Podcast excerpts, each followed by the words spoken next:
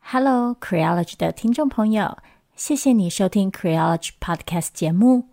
如果你喜欢我们的节目，你可以透过以下几种方式支持我们：你可以继续收听节目，并且点下订阅，或留下五星评价，让我们知道你喜欢 Creology。或是欢迎你把我们的节目分享给朋友，邀请他们一起收听。如果你愿意再给我们多一点点的支持，欢迎你前往 Creology.net 页面，点选网页上的 QR 码，请我们喝杯咖啡。Creology，谢谢你的支持。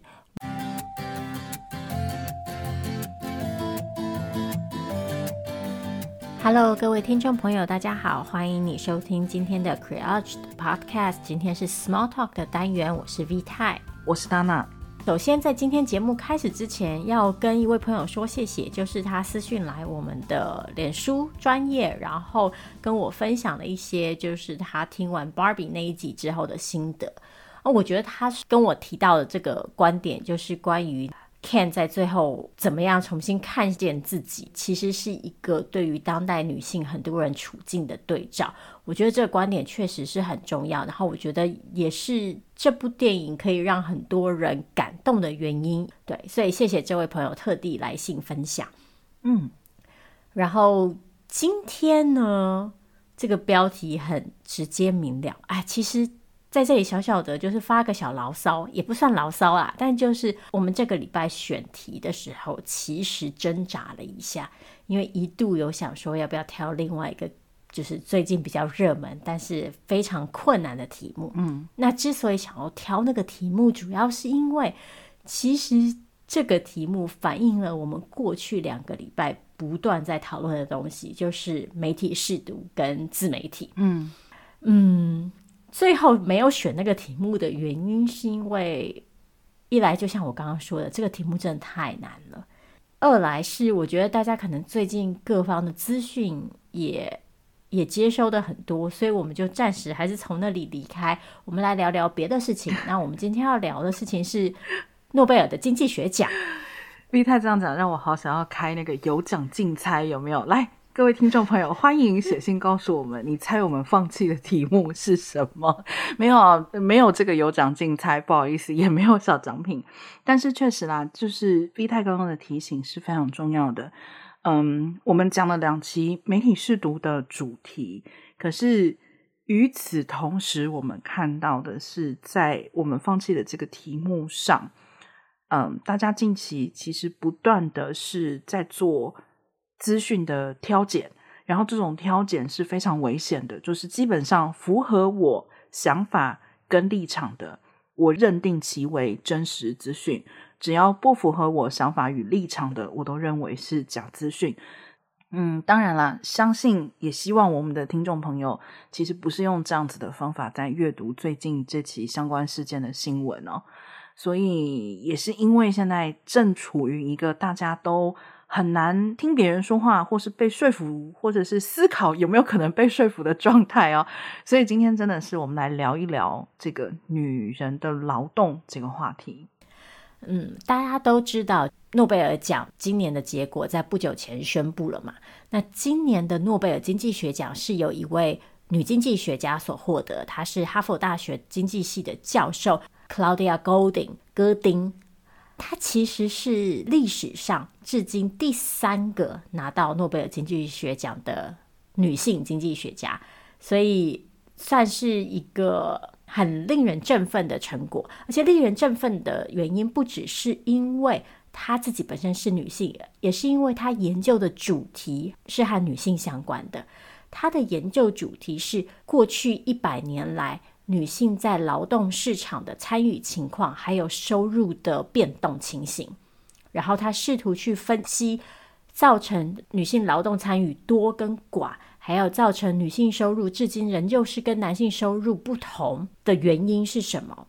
台湾也有媒体有针对这件事情做讨论，但是大家的讨论通常比较简白，就是会讲说，啊，他的研究结果第一个是就是性别不平等仍旧存在。尽管女性的劳动参与率确实有提升，那这个结果大家应该都不意外。那至于他的分析，则是指说，就是第一个很关键的元素，大部分的台湾媒体会提到的是所谓的母职惩罚，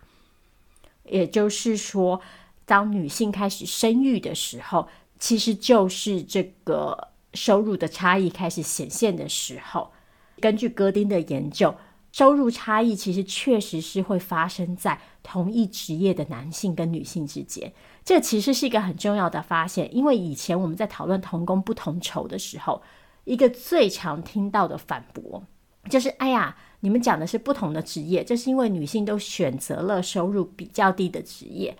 但是戈丁的研究发现不是的，是同一职业里面的男性跟女性就存在着收入不平等。然后他发现这个收入不平等是出现在什么时候呢？是出现在他们第一个孩子出生的时候。也就是说，当女性开始生第一个孩子的时候，她们在职场上的机会就减少了，收入就减低了。换言之，父母身份基本上在今天可以完全的解释高收入国家里男性和女性之间的收入差异。嗯，其实这个我觉得大家也可以在日常生活之中找到一些迹象，就是说这里。我们看到的结果是，女性在生完第一个小孩之后，在职场上的机会就会减少，收入也会降低。可是事实上，我觉得在实际操作层面上，它经常非常直接的，就是像在面试的时候，主管会问你：“诶，你结婚了吗？有没有计划要生小孩？”那为什么会问这样的问题？当然，首先要说明的是，现在这个问题是不能问的哦，这是违反劳基法的。可是为什么会问这样子的问题？他在指涉的是什么？他预期的是什么？他预期的就是你一旦生了小孩，或者说你一旦准备要生小孩，你可能要育婴假、要产假，然后你生完小孩之后，女性被预期要承担较多的照顾责任，所以他就自动引申到。你很有可能，诶，就会开始请很多的假啊，或者是经常，比如说要提早走去接小孩呀，诸如此类，等等等等。可是这里面有一个最基本的问题，就是为什么女性被跟照顾小孩这样子的事情是单一绑定的呢？就是虽然女性并不一定是必须要有男性的伴侣才会孕育小孩，但在目前绝大多数的情况之下，这个男性伴侣应该是存在的嘛。那如果这个男性伴侣存在的话，为什么男生去面试的时候，面试官不会问他说：“诶，你结婚了吗？你跟你的女性伴侣接下来打算要有小孩吗？你觉得你接下来会花多少时间在呃生小孩这件事情上？生了小孩之后，你会花多少时间在养育上呢？”所以也就是说，很多女性在求职的时候，她为了一件还没有发生的事情，其实就已经遭到了惩罚。就是不公平的一个对待，其实这就是一种惩罚，因为预设你要去背这个所谓的母职，然后因为预设这个母职一定会影响到你工作的情况，可是事实上会不会影响到工作的情况，跟这个工作是否愿意让你在承担家庭照顾责任的同时，并且能够继续工作，其实是有很大的关联的，嗯。戈丁在二零二一年的时候出版了一本书，叫做《事业还是家庭》，这是目前中国出版社的翻译。因为这本书目前只有简体中文版，台湾还没有出版社有出版。这本书的英文书名叫做《Career and Family: Women's Century-Long Journey Towards Equality》。在这本书里呢，戈丁就研究了过去一百年来女性在面对家庭和事业的选择的时候。他们做了什么样的抉择，然后受到什么样子的因素影响？有趣的是，他的研究方法，他把这些女性根据他们的出生年，还有他们大学毕业的时间，一共分成五组，然后就发现这五组女性在遇到家庭跟事业这个选择题的时候，呈现出了一些不一样的样态。那大家可能可以想象，第一组就是在。一九二零年以前出生的女性，她们通常必须在家庭或事业之中择一。那下一个群组的女性呢，通常是先工作再家庭，但是她们成家之后就不会再出来工作了。第三组的女性呢，则是会先成家再工作，然后把家庭放在事业前。第四组的女性其实是这个研究里最有趣的女性，她们会先立业再成家，然后他们也是第一批开始投入需要大量时间跟金钱的职业，然后去投入那些报酬比较高，然后比较具有职业威望的职业，譬如说法律啊，譬如说医学啊，或是学术还是金融。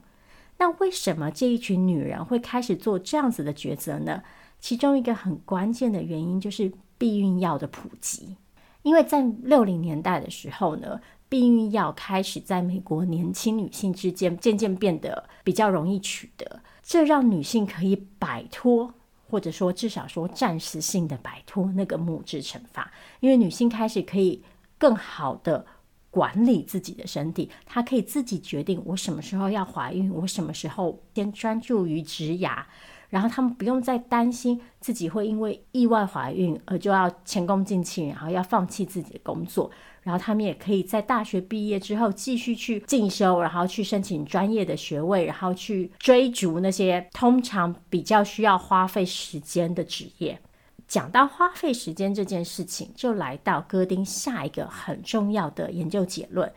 就是除了母职惩罚以外，他提到说。其实，女性的收入不平等和当今的工作性质有很大的关系。他认为，我们如今有很多所谓的贪婪工作 （greedy work）。这个 greedy work 指的是说，需要员工投入很多时间，然后缺乏弹性的工作。譬如说，基本的模式就是你每天要朝九晚五，然后你这。几个小时都要坐在办公室里，你要随时可以接电话，你要随时可以去开会，你要随时可以被你的老板、被你的主管、被你的同事找到。那这个基本款往上再加，就是说你要能够弹性的加班，甚至是无预期的出差等等，或者是说这些员工，譬如说业务员，他可能要被期待投入很多额外的时间跟客户打交道、培养感情。总之就是说，贪婪工作指的是你。投入的时间越长，你就越有可能获得公司的认可，然后争取高薪。反过来说，就是如果你没有办法配合这种高工时的要求，你可能不会马上被开除，但是你的薪水就会变得比较低，然后你的升迁机会也会变得比较少。那大家听到这里就可以想象，就是尽管这个高工时啊，对于不管是男性员工还是女性员工来说，其实都是。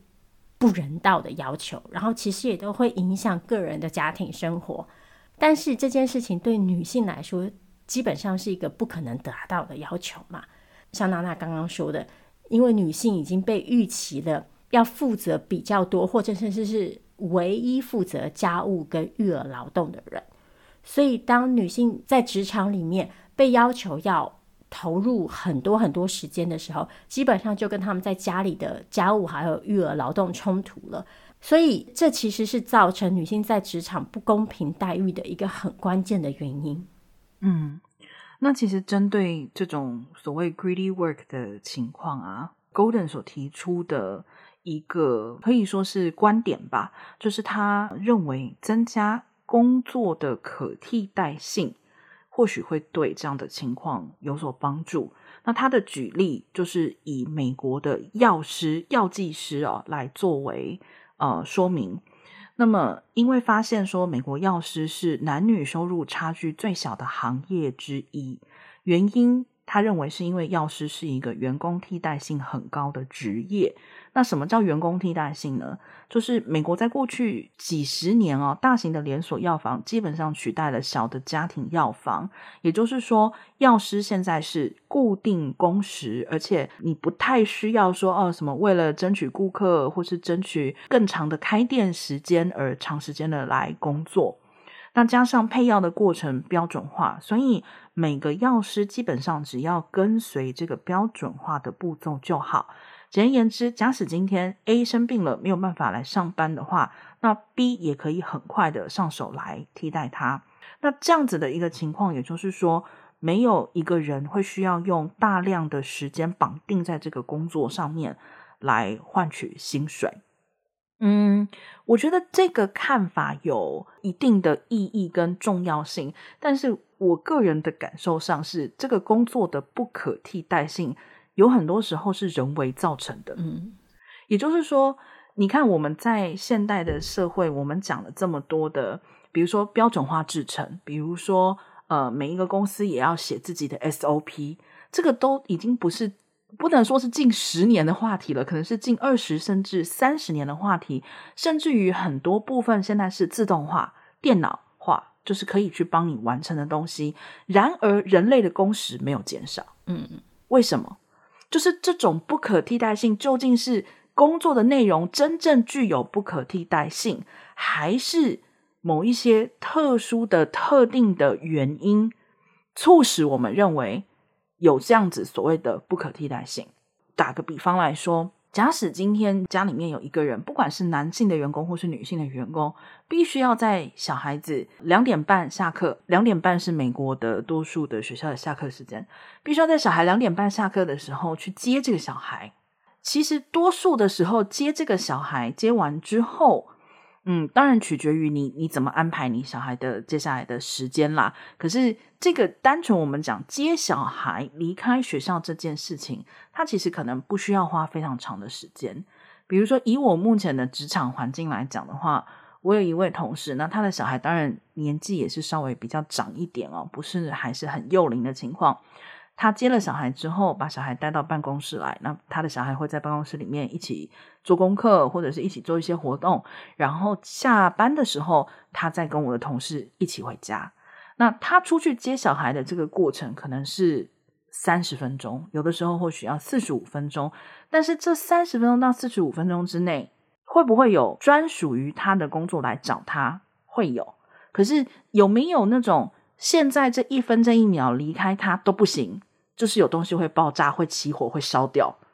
没有，不存在这样的事情。所以，究竟这个不可替代性是怎么来的？我觉得其实需要一些更多的思考。嗯，而且我觉得这个不可替代性啊，有的时候可能也跟那个产业别会有关系。嗯，就是我觉得我们对于某些产业的想象是，除了工时以外，还要求个人情感上的投入。或者是说，那个工时的投入，很长时候会被某些人去等同于情感上的投入。对，就是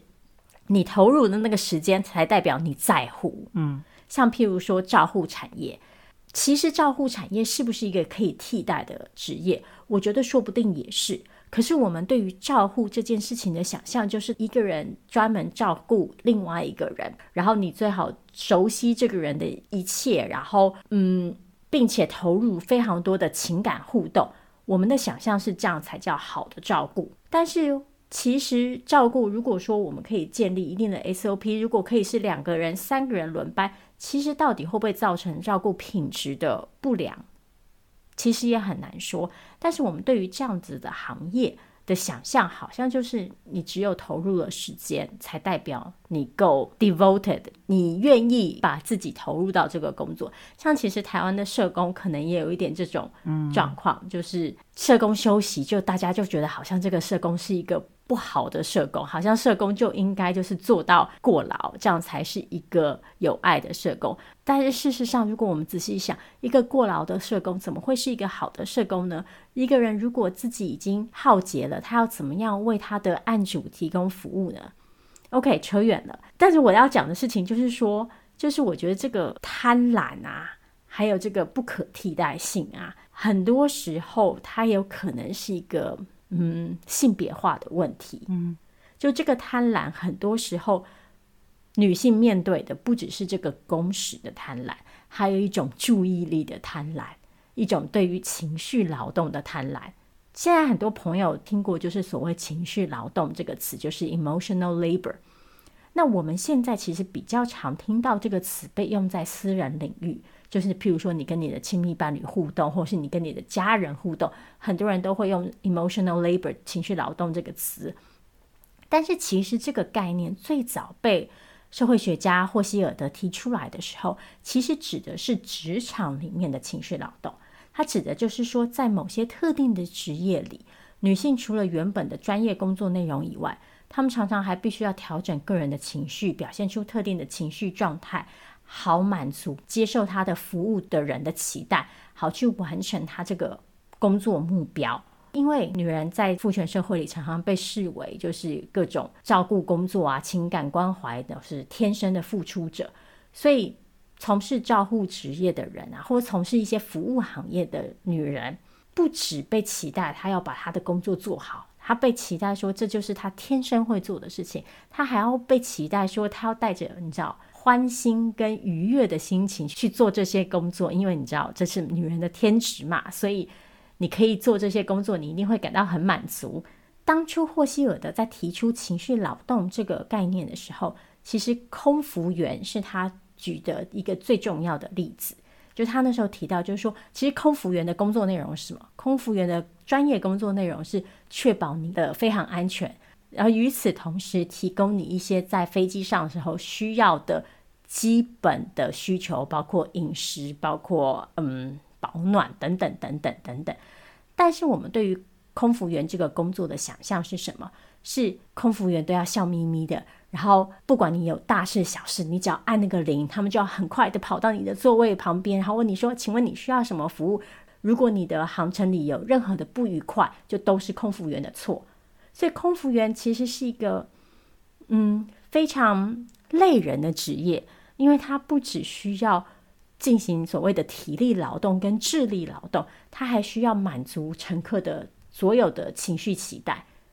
我不晓得大家有没有听过一个词，嗯，英语的词叫做 “resting bitch face”，就是直翻就是休息中的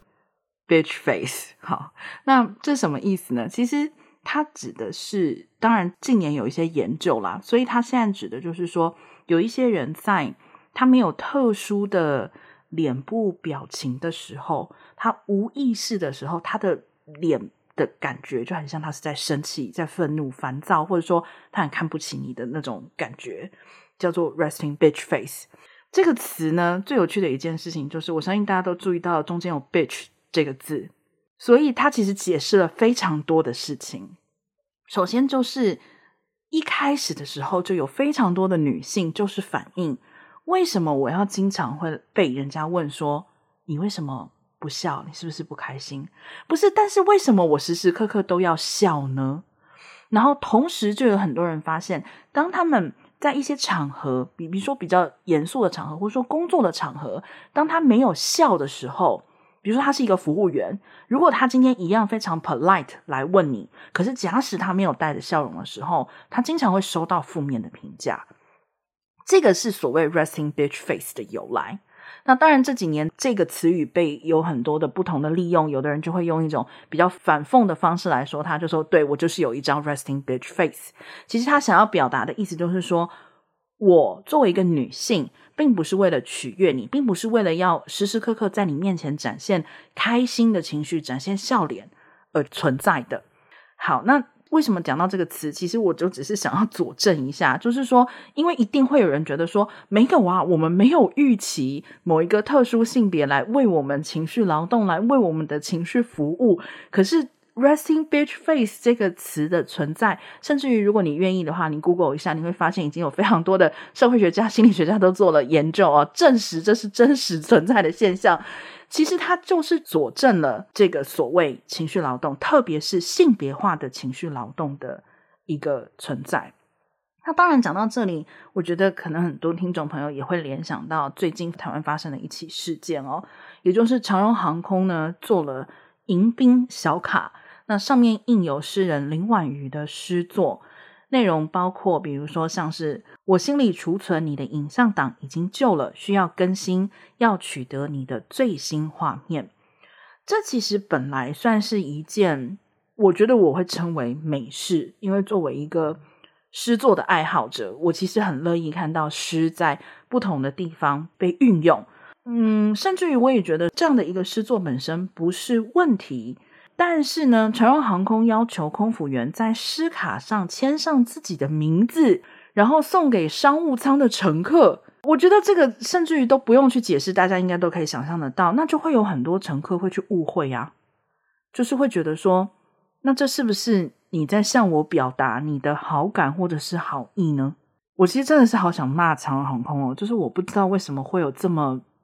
莫名其妙的。要求诶，因为我觉得以我们今天的节目来讲，这简直就是再经典不过的要求你的工作人员付出额外情绪劳动的行为啊。不过我也有点好奇哦，男性空服员有没有被要求啊？其实我这几天也在想这件事情，我不是很确定。嗯，但是我觉得啊，就是就算这件事情是男女空服员都要做，然后男女乘客都会收到，也不能改变这件事情的问题。对，我的意思其实是要说，如果是只有女性空服员要签的话，那长荣航空要在我这里罪加一等啊。对，一定有人会说，哎，空服员又不是只有女的，乘客也不是只有男的，这件事情跟性别无关。我觉得如果要这样说的话，就实在是有一点点天真了。因为一来我们要考虑就是一个现实的物质基础，也就是对，也许不是只有女空服员要这么做，但是空服员至今仍旧大部分是女性，而这件事情也不是一个巧合。就像我们一开始讲的，因为女性还是被假设为我们就最适合这种服务跟照顾工作，所以空服员本身的性别比例就不是一个巧合。另外一方面，其实商务舱乘客。这个概念啊，嗯，我个人大胆的推测，其中也以男性为多数。我这么推测的原因，是因为考量我们整体社会的这个性别权利分布，还有我们整体社会的这个性别角色地位。我们其实知道，就是大部分的公司的高级主管都还是以男性为主。那当然，搭商务舱的也有可能有很多有钱的女性。但是，一个对一个社会的基本的判断来说，我会说，这个两方的性别的这个分布不会是一个太意外的男女的分布。有很多比较善意的评论会说：“哎呀，长荣航空没有想到这件事情，或是没有去好好解读这个诗作，诸如此类的。”我觉得大家对长荣航空真的太善良了。我个人认为啊。想出这个政策的人，绝对不是没有预期到这样子的政策对于空服员来说可能造成什么样的困扰。我觉得正好相反，我觉得想出这个做法的人，就是要利用这个可能产生的困扰，去营造一种，我把它称之为刺激感。就是因为我们深知这个社会上如今的性别角色互动、性别权力分配，会让一个男性在从一个女性手上收到一首情诗的时候，感到自己可能被喜欢了，然后父权社会赋予他的资格感，会让他觉得，那我就去搭讪吧，因为这是我们父权社会给予男性的一个基本脚本嘛。如果有女生对你示好，你不去搭讪，那简直就是。你知道，就是鲁蛇这样子，然后更有可能的下一步是，他如果搭讪被拒之后，他会感到恼羞成怒。我觉得这一整串的过程，前半部是长荣航空一个非常刻意的操作，就是要去刺激男性这个在跟女性互动过程当中，因为父权社会给予我们的性别角色期待以及资格感，让他们可能产生的一种暧昧的情绪，然后在后半部。利用这个性别权利不平等，让女空服员可能难以去拒绝，然后打造出这个模糊的情境，然后最后再加诸于女性空服员身上的是一个额外又额外的情绪劳动，就是我不只要先送出这个迎宾小卡，然后呢，我要去打造这个刺激感，然后当这个刺激感回来影响到我的时候，我还必须要耗费额外的。精力去想办法怎么样拒绝对方，才不会让对方生气。这其实就是一连串在空服员身上额外的工作嘛。就是我们讲白话一点，凭什么一个空服员在确认你的飞行安全、帮你送餐、帮你送毯子之外，还要一路上想着说：“哎呀，五 A 那个乘客跟我搭讪要我的电话，我要怎么拒绝他？上面又有我的名字，万一我拒绝了，他去公司投诉我怎么办？”这对空服员来说，显然就不是一个很公平的工作环境啊！我们其实嗯也查了一下，就是长荣航空对这起事件的回应啊。我现在以下就是照念我所查到新闻的新闻稿的内容。长荣航空回应称，迎宾小卡一共有三款，每首诗各有不同意境，服务也获得旅客好评。而空服员有选择的自由，可挑选任意一张卡片签名致赠专属服务区域的旅客，不一定要选择特定文字小卡。公司也希望旅客能留下小卡作为书签用途，为美好旅程留下回忆。未来公司会持续提供更好的服务品质。哇，这直接最佳十等啊！长荣航空你在干嘛？以上的其实这一段回应，坦白讲，我觉得就是证明了刚刚 V 泰的推测是正确的，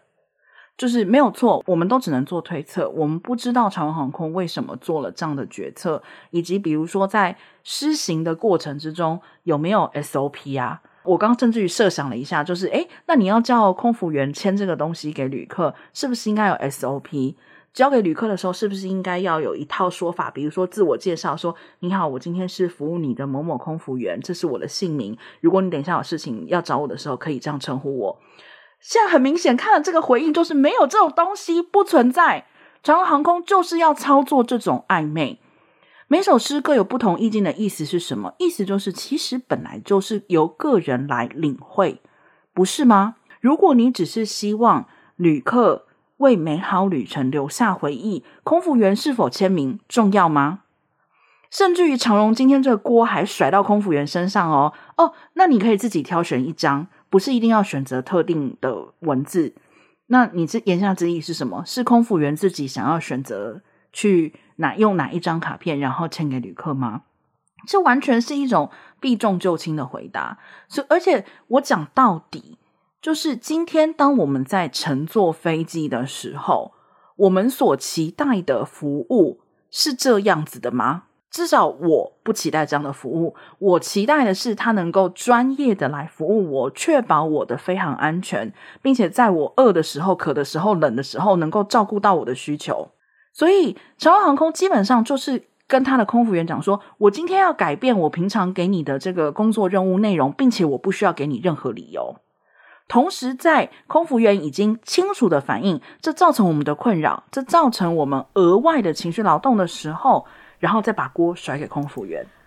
对，像除了刚刚娜娜说的那一句诗句，就是“我心里储存你的影像档已经旧了，需要更新”以外。另外一张诗卡内容是什么？是天气晴朗时见个面吧。然后你跟我说这个内容原意是要向旅客表达远方亲友对他的思念。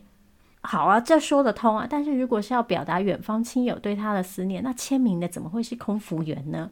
然后你让一个空服员在写着天气晴朗时见个面吧的小诗卡上面签上自己的名字，你要收到诗卡的人怎么解读？这一连串的事情对我来说真的是太奇幻了，我必须说。所以我觉得空服员拒签这件事情真的是一个非常必要的行动。那也顺便跟大家更新一下，就是长荣航空是一个至今仍旧对空服员的服装还有外貌有非常严格要求的航空公司。就在其他公司慢慢开放说，譬如说穿裤装，譬如说穿平底鞋。长荣航空还是少数，就是对空服员的仪容有着非常非常严格要求的航空公司，所以大家就可以看到这个航空公司的那个就是性别意识啊，就是数十年如一日啊。我现在真的是真实的感到痛苦，就是我想听众朋友也知道，我跟 V 太基本上不是住在台湾的，所以我们是必须要依赖航空公司才能够回到台湾去探亲访友。但我过去多年真的就已经非常挣扎，在有限的选择之中，我要选择哪一家？现在我感觉我的选择越来越受到了限缩。其实讲到情绪劳动的这个话题啊，虽然空服员是一个非常明显的例子，但很多我想在职场上面的嗯小状况。我觉得都是有反映出女性被要求进行额外情绪劳动的一个情况。最常见的就是职场上，我想这两年比较少啦，但不能避免的是，你应该会发现有一些庶务，比如说订便当啊，哦，泡茶、泡咖啡啊，哦，或者是说呃订下午茶，或者是说诶记得要帮同事庆生等等。这些几乎都是由女性的员工在承担。那还是要强调，这个不是巧合，而是同样是一种预设，因为预设女性承担这样子情绪劳动的角色，必须承担这种情绪照顾服务的这种提供者的角色，所以自然而然的演变成了现在这样子的状况。嗯，那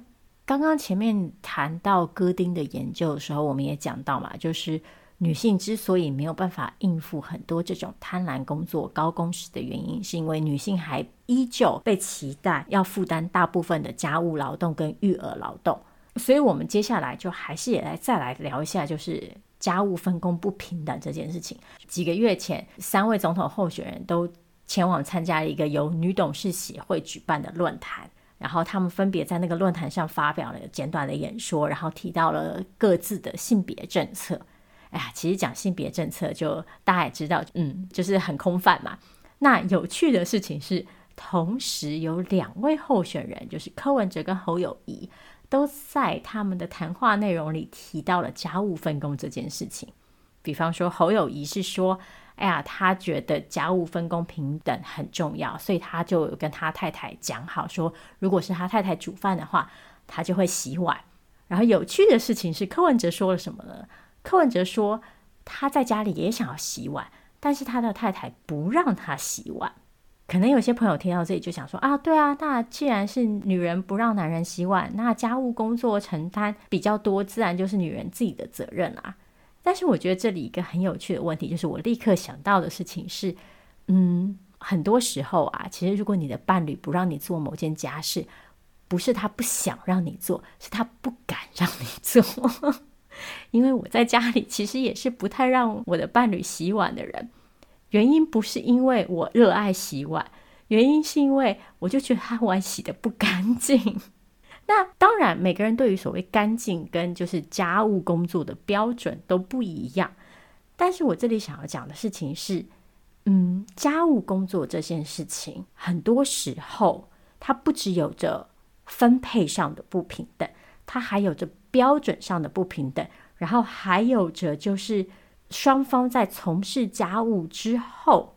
所获得的反馈的不平等。比方说，可能有很多朋友都有类似的经验，就是你在家里头，当你的爸爸要做家事的时候，他常常会用一个表达语是：“哎，我帮你妈怎么样，怎么样，怎么样？我帮忙去倒个垃圾，我今天帮忙洗个碗。明明家务工作是大家的事情，为什么当男性从事家务工作的时候，就变成帮忙了呢？”嗯，最近其实刚好我看到的一个最新出炉的一个统计哦，嗯，应该说，嗯，不意外，但是我想在这边先把这个数字就是介绍给大家。这个是在美国所做的男女薪资差距的最新统计。那么，二零二二年，美国女性比男性少赚一兆六千亿美元，平均男性赚一美元的时候，女性只赚七十八美分。根据这份研究呢，导致美国男女薪资差异的三个最主要原因，第一个就是女性承担较多家庭照顾责任，再来是职业的性别隔离以及职场的性别歧视。这个女性承担家庭照顾责任这一部分，那刚好近期还有一份研究，当然它是一个单一研究，并且研究方也指出样本数有限，所以。不足以做广泛结论，可是他提供了一些有趣的观点。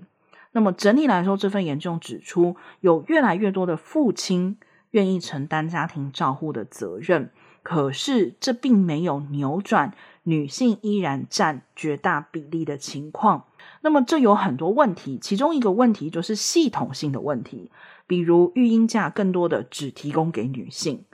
而又，即使男女都有育婴假的情况下，在男女薪资不平等的时候呢，多数家庭当然还是选择由女性来请假，因为你损失比较少的薪酬。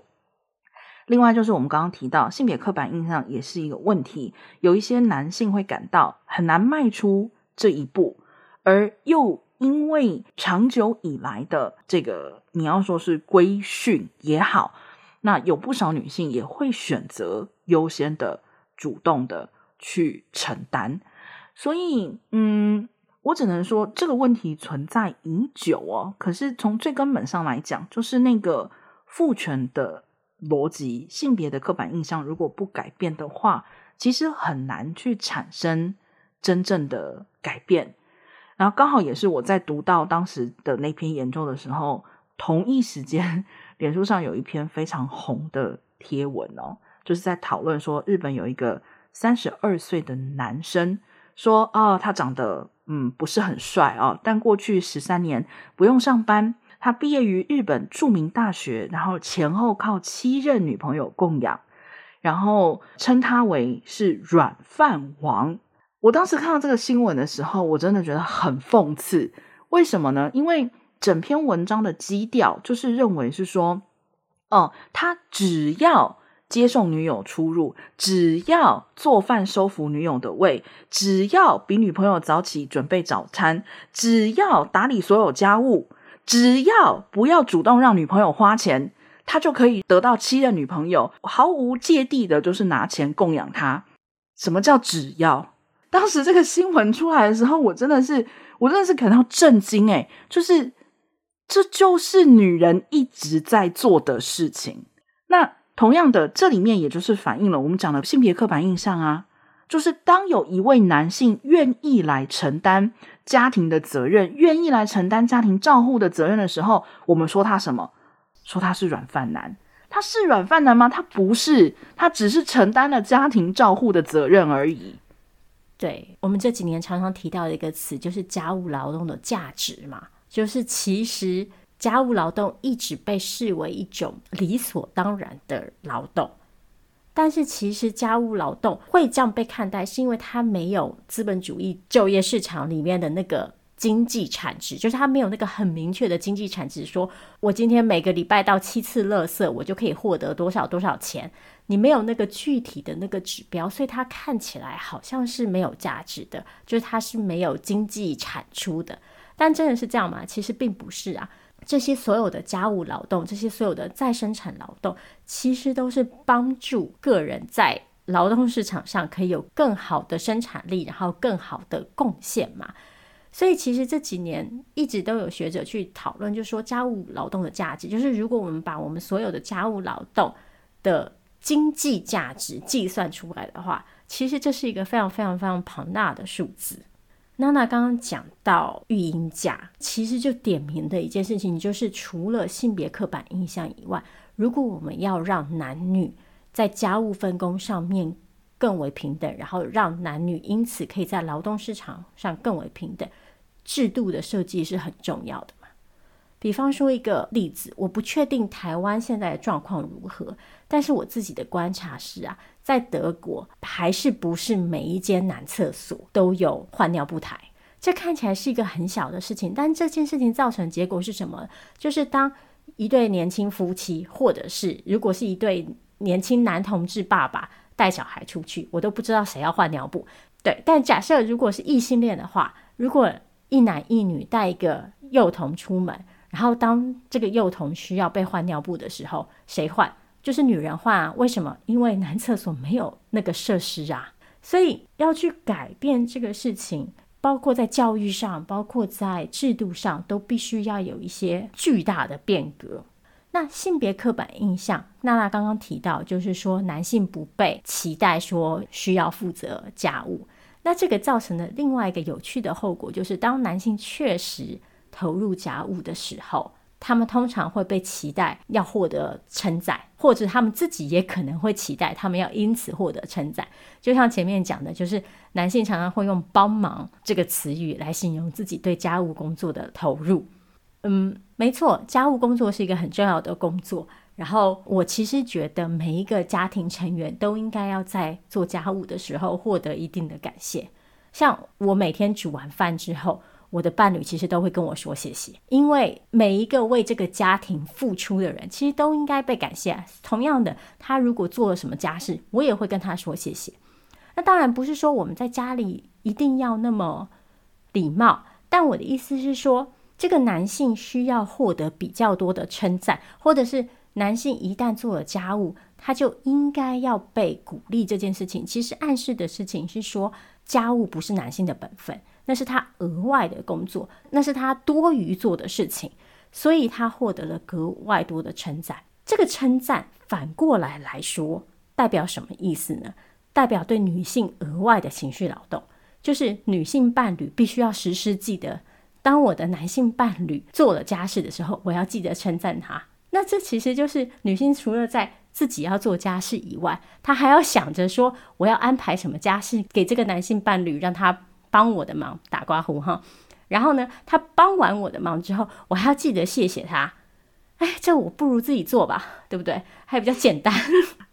好，那其实今天聊到这边哦，我刚刚回忆起一个新闻事件，我觉得可以很好的，你要说是总刮或者是 reflect 我们刚刚今天讲的一些 point 的话，就是二零二零年的时候，日本当时的环境大臣小泉进次郎表示，他要休陪产假。我不晓得有多少人记得这个事件，当时在日本简直是轩然大波，就是日本大概没有哪一个新闻节目没有讨论过小泉进次郎休陪产假这件事情。那事实上，在日本，小孩出生以后，男性、女性都有权休一年的育婴假。可是根据统计，在二零一八年，日本只有百分之六的男性申请，而女性高达百分之八十二。都申请了育婴假，我觉得熟悉日本文化的朋友应该会表示真的是不意外，因为这个所谓的母职或者说女性承担照顾责任的这种刻板印象，在日本是非常非常严重的。事实上，后来媒体也有去详细的厘清哦，就是说小泉进次郎的这个假到底要怎么休？那他也并不是说完全的不上班，他其实是。结合短期休假跟远程办公等方式，确保合计有两周左右的育儿时间。那他个人说，他是挑了有两周，他评估应该是妻子最辛苦的时候。嗯，也就是说，其实这个话题或者说这个新闻事件，它反映出来的就有好几个面向嘛。第一个包含我们刚刚讲到的性别刻板印象的部分，第二个包含即使有育婴假或是产假。男性、女性的使用比例完全不均等，同时也证明了，事实上，你有没有去生产，有没有去陪产，其实跟你有没有办法工作，不应该是完全划等号的嘛。我最近真的是经常感叹，工业革命以来 一百多年时间，人类都已经二次、三次工业革命了，电脑、AI 都发明出来了，我们人类的工时居然只有越来越长，我们被绑架在工作。桌前的时间居然只有越来越长，这是合理的吗？我觉得是完全不合理的。所以，嗯，我觉得今天还是要回到我们刚刚提到的，其实侯友宜或是柯文哲说的，跟妻子说好，他煮饭我洗碗，或是陈佩琪不让我洗碗，这两句话是怎么演变成现在这样的？我觉得是一件非常有意思的事情。就是像我们刚刚提到的，和妻子说好，他煮饭我洗碗，这个就牵涉到了是否当男性承担家务会受到称赞的一个层面。而陈佩琪不让柯文哲洗碗，是陈佩琪不让柯文哲洗碗吗？还是我们整个社会在不让柯文哲洗碗呢？对，好，今天呃。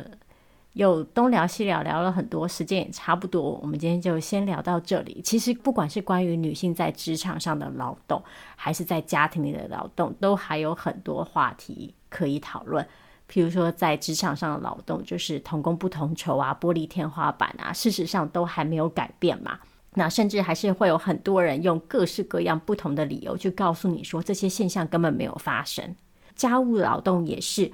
每一次提到家务劳动这件事情的时候，你都会看到有男性在底下说：“哎呀，我就会做家事啊，或者是说我认识的男生都会做家事啊。”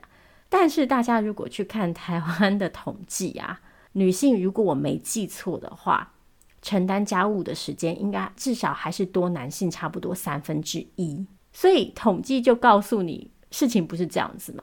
然后同时跟大家补充一个，就是有学者也指出说，这个数字啊。甚至可能是夸大了，夸大的是男性的夸大的部分，因为曾经有研究发现，就是女性会倾向于低估自己投入家务的时间，然而男性会高估，所以这个实际的差距可能还要再大一点。然后甚至我们要回去看那个家务的内容，因为也有研究是发现说，对男性投入的时间确实是增加了，但是男性通常参与到的工作性质是比较轻松的，甚至是娱乐性的。譬如说，如果家里有小孩的话，男生通常负责的工作是陪小孩玩，但是女生就妈妈可能还是要负责帮小孩洗澡、喂小孩吃饭、帮小孩换尿布等等等等。所以，家务工作分配这件事情，其实是一个远比它看起来要复杂的事情。嗯。好，那么还是跟之前一样，如果有任何想法或是想要了解的话题，欢迎写信给我们，或者是在社群媒体上面留言给我们。嗯，我最近其实有稍微统计了一下，就是如果我们要再有一个社群媒体，这样真的很不希望哦。但如果要再有一个社群媒体的话，似乎听众朋友们有比较期望的平台。我们会再进行一些讨论。那如果真的呃开了，也会再跟大家说。那今天节目就到这里，感谢你的收听，我们下次见喽，大家拜拜。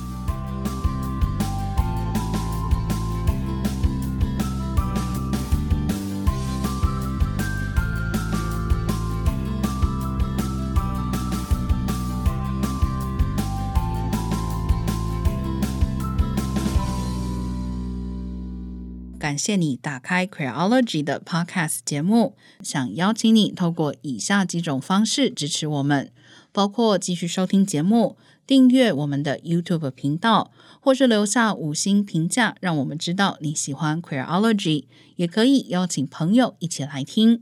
如果你愿意再给我们更多一点支持，也欢迎你到 Queerology.net 点页面上的 QR 码，请我们喝杯咖啡。网址是 q u e e r o l o g y dot net。